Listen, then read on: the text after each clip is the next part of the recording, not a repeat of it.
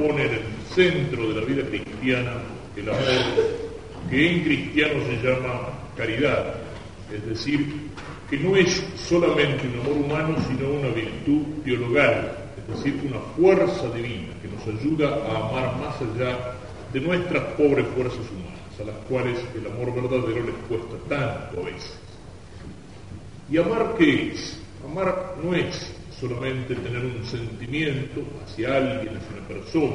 Amar no es solamente una emoción del corazón. Amar es mucho más que eso. Amar, decía ya el viejo Aristóteles, es querer el bien del otro. Y que ama a una persona quiere el bien para esa persona y se alegra cuando a esa persona le va bien. El amor de caridad es un amor que se complace, que se alegra, porque Dios es Dios, por la majestad infinita de Dios, por su belleza, por su bondad, y quiere la gloria de Dios. Y ese amor de caridad se refleja en Dios e ilumina nuestras relaciones con el prójimo. Y amamos al prójimo cuando, cuando queremos el bien del prójimo, cuando somos capaces de alegrarnos cuando el otro le va bien, por eso la envidia es todo lo contrario de la caridad. El que se molesta, el que se pone triste porque al otro le fue bien, el que no sabe alegrarse con el éxito del prójimo, con el bien del prójimo, con la bondad del prójimo, con las condiciones del prójimo, dice, no es capaz de amar. Amar es querer el bien del otro y alegrarse del bien del otro. Pero cuando queremos el bien para el otro, nos entristecemos por el mal del otro. Entonces, la caridad lleva a la compasión, lleva a dolernos por el mal del otro, por todos los males del otro, por las necesidades que tiene el otro cuando le falta un pedazo de pan, o cuando está enfermo, o cuando está triste. Pero sobre todo, la más grande, el más grande de los daños, el más grande de los males que puede tener el otro, es el pecado. Si es pobre aquel que no tiene que comer o que no tiene un techo, bajo el cual cobijarse, o aquel que no tiene con qué vestirse, o aquel que está enfermo, mucho más pobre y miserable es aquel que vive en pecado, es aquel que no conoce a Dios, es aquel que anda por caminos torcidos, es aquel que tiene el peligro de irse al infierno, es decir, de condenarse para siempre por rechazar el amor de Dios.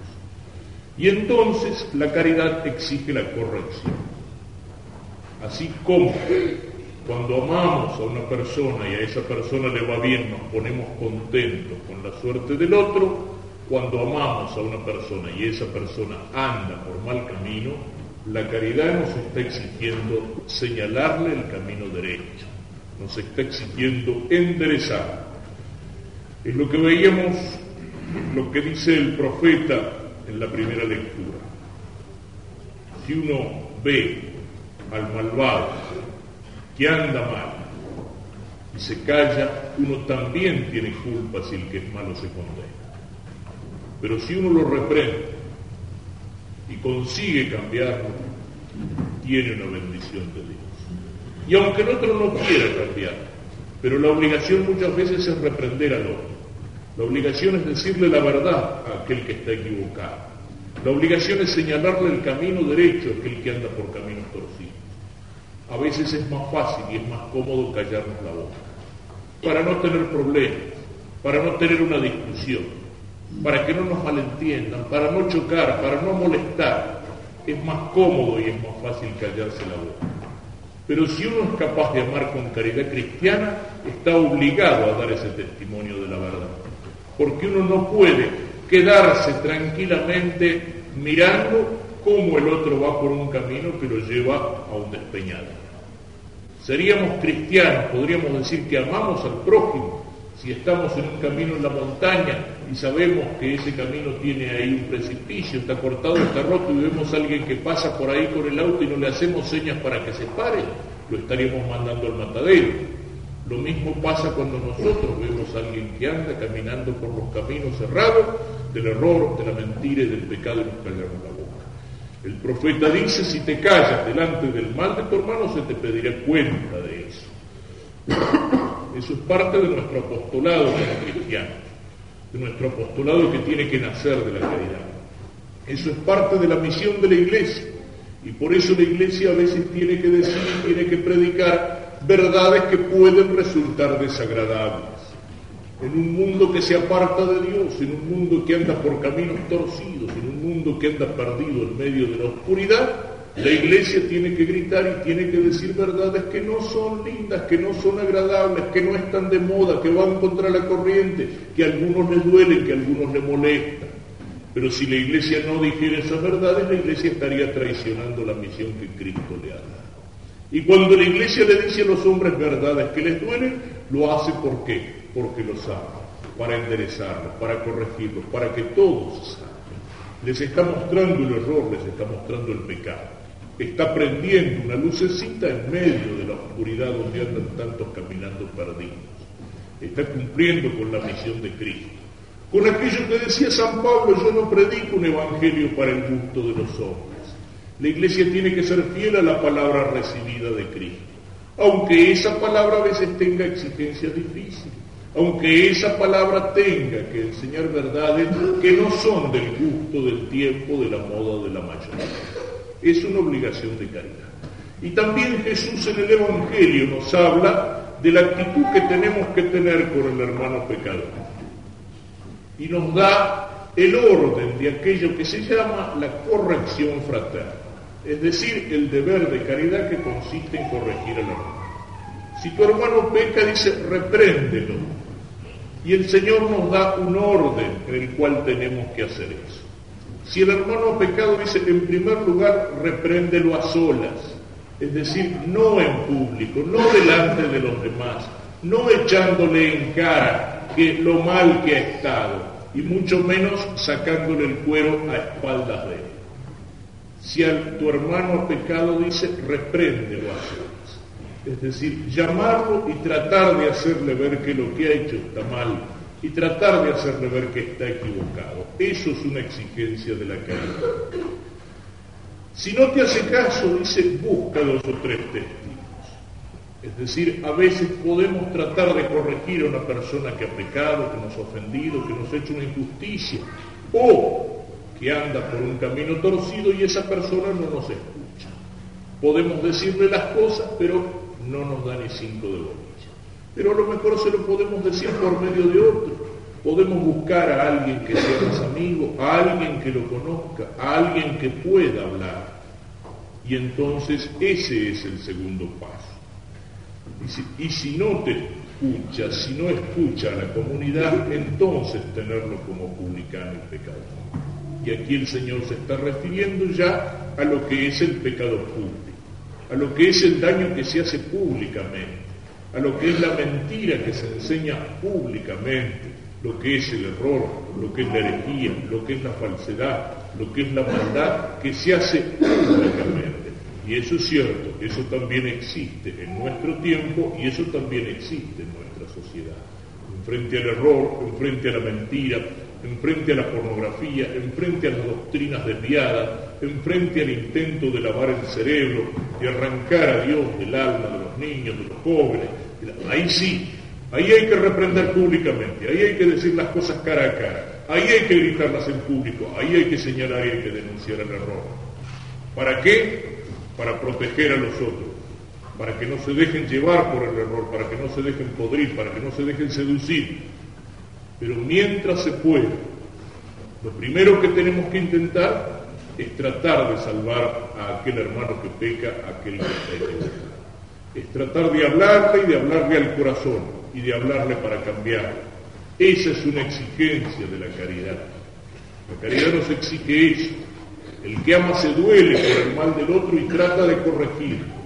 El médico ama al enfermo cuando, cuando lo cura, cuando procura la salud del enfermo.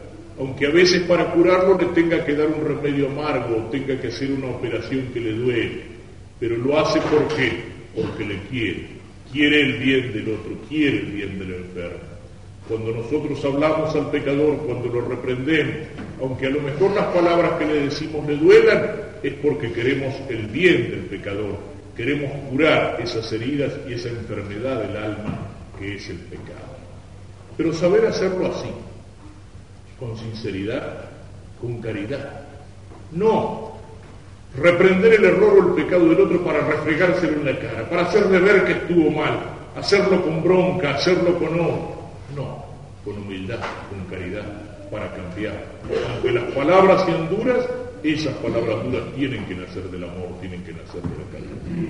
En la vida de Jesucristo, así como hay palabras de consuelo y hay palabras muy tiernas de perdón, también hay palabras muy duras. En el enfrentamiento con los fariseos, Jesús a los fariseos, ¿eh? a esos judíos duros, encerrados, emperrados, que no querían escuchar lo que Cristo hacía ni ver sus milagros, ¿qué hace Cristo? Les dice de todo menos bonito. Sepulcros blanqueados, raza de vivos, pero ¿por qué lo hace Cristo? Por caridad. Cristo estaba con esas palabras duras tratando de sacudirlo, de romper la cáscara dura que les encerraba el corazón, que les tapaba los oídos para no oír la palabra de Cristo. Cristo los golpea, pero los golpea para cambiar, los golpea por caridad. Pero eso sí siempre de. No es cristiano, aquello que decíamos, el sacar el fuego. No son cristianos los pecados de la ley, cuando en vez de tratar de corregir al prójimo, al hermano, lo criticamos, lo criticamos por la espalda, lo criticamos sin que se entere, lo criticamos para difamarlo, para hacerle daño. ¿eh? ¿Cuánto daño se puede hacer con la lengua? Un cuchillo afilado, la lengua puede ser una fuente de veneno. Y ahí no hay caridad. Ahí hay odio, ahí hay rencor, ahí hay hipocresía, ahí hay cobardía, cuando en vez de enfrentar al otro y tratar de hacerle ver su error y su pecado, entonces se lo difama, se lo critica de esa manera baja, de esa manera subterránea. Pensemos un poco entonces estas cosas y pidamos al Señor que nos ayude a encarnarnos en nuestra vida aunque nos cueste, que nos ayude a vivir la caridad, la caridad que ama a Dios por sobre todas las cosas y que lo ama no solamente con palabras, sino cumpliendo sus mandamientos y obedeciendo su voluntad. La caridad que ama al prójimo y que por eso no es envidiosa porque sabe alegrarse con el bien de los demás. La caridad que ama al prójimo y que es capaz de enderezar, de corregir, que no tolera dejar al otro en el error y en el pecado, y de la cual nace el apostolado, y de la cual nace la corrección fraterna, y de la cual nace la proclamación de la verdad, aunque esa verdad duela, porque si duele, porque si hiere, es para curar, es para sanar. Por último, pidámosle algo también al Señor. Hoy, lo sabemos todos, es día de elección. No voy a hablar de eso. Simplemente levantemos también en esta misa nuestra oración al Señor. ¿Para qué? Para que en medio de tanto palabrerío, de tanto ruido, de tantas promesas y de tantas palabras huecas, alguna cosita buena pueda salir para nuestra paz. A lo mejor pedirle eso es casi pedirle un milagro, no sé. Pongámoslo en manos de Dios y pidámosle a la Santísima Virgen en este día que cubra con su manto azul y blanco a nuestra pobre patria para que los argentinos nos acordemos de Dios y solo acordándonos de Dios y de los mandamientos de Dios, algún día podemos volver a encontrar el rumbo que hace tanto tiempo que hemos perdido. Porque hace rato que esta pobre patria anda a los tubos. Pongámosla en manos del Señor y de la Virgen, su patrona, nuestra patrona, para que la proteja y para que encuentre el destino para el que Dios la